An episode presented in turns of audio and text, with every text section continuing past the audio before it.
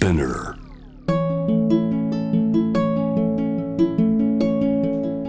福本敦子の聞くコスメ。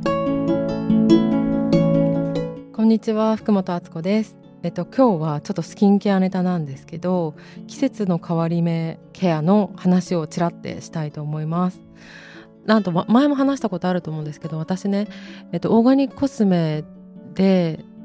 本当に揺らぎにくい肌になる前は部分的なアトピーが春先になると出るっていうザ・揺らぎ肌代表みたいな肌してたんですよ。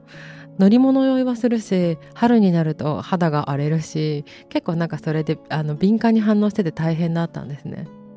なのでいつもこの時期は花粉症もまだちょっと持ってるんですけど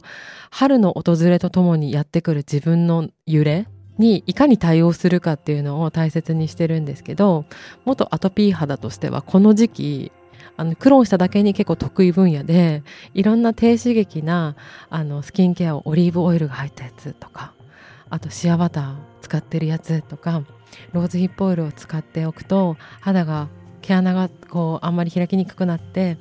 バリア機能が高まるんだとかそういうことをたくさんたくさん経験してきました。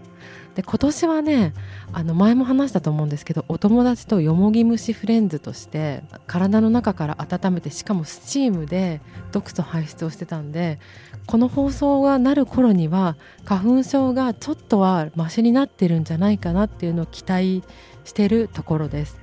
でもチョコレートをいっぱい食べた年は花粉症がバッチリ出てくるのでちょっとそこは自信ないんですけどでもいつもの年よりも体の温活を今年はしてたからちょっとはマシなんじゃないかなってところに期待大っていう感じです。で今年のねあのセンシティブな季節の変わり目の時期におすすめなのは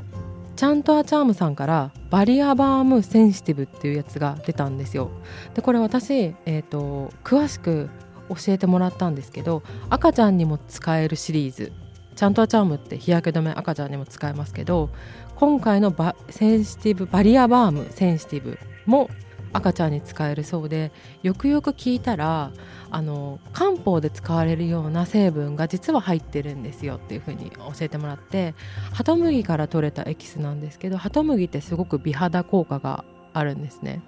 でそういうお肌をこう落ち着かせてあのしっとりちゃんと保湿してくれるような成分プラス漢方の力が入ってるっていうことで私は2月からこれを使ってるんですけど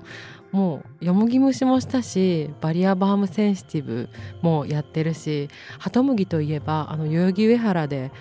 買えるあと食べられるあんだ餃子っていうすごく有名な餃子があるんですけどそれにもハトムギが入ってるから私は今年の冬は備えたつもりなんですね。っていうわけで、えっと、元敏感肌の私が語る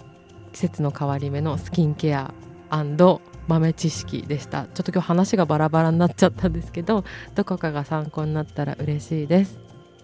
じゃあ福本敦子でした。